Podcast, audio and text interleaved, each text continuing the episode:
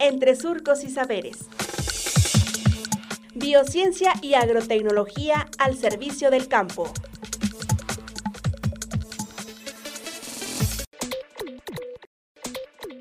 ¿Qué es una película para invernadero? Maestro en Ciencias Jesús Olivo Padilla, investigador del Departamento de Procesos de Transformación de Plásticos del SICA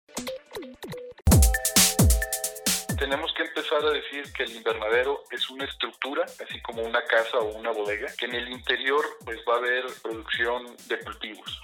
Esta estructura está forrada. Una de las formas de forrarlo es con una película plástica. Esta película plástica pues también se conoce como cubierta de invernadero o película para invernadero. Generalmente está constituida de polietilenos, que son unos plásticos, unos polímeros. Estos tienen aditivos y estos aditivos promueven protección a la intemperie o promueven características de desempeño. ¿Qué otra cosa podemos decir de la película? Bueno, pues es una película que si bien es un plástico, es mucho más grueso que una bolsa. Pueden utilizarse diferentes espesores. En promedio es de 7.2 milésimas de pulgada el espesor, pero en el mercado y en la aplicación puede haber desde 6 milésimas de pulgada. Hay unas más gruesecitas que son como de 8 milésimas de pulgada. Para que nos damos una idea, las bolsas que hay en el súper, en donde compra uno la fruta o la verdura, pues son alrededor de una milésima de pulgada. Un saco de algunos productos que son de plástico, de polietileno, suelen ser de 4 milésimas de pulgada, entonces es mucho más gruesa que un saco. ¿Por qué?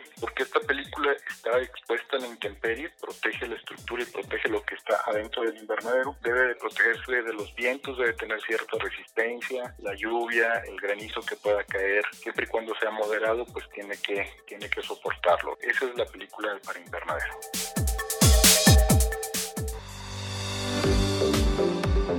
Radio Universidad Agraria y el SICA presentaron Entre Surcos y Saberes. Hasta pronto.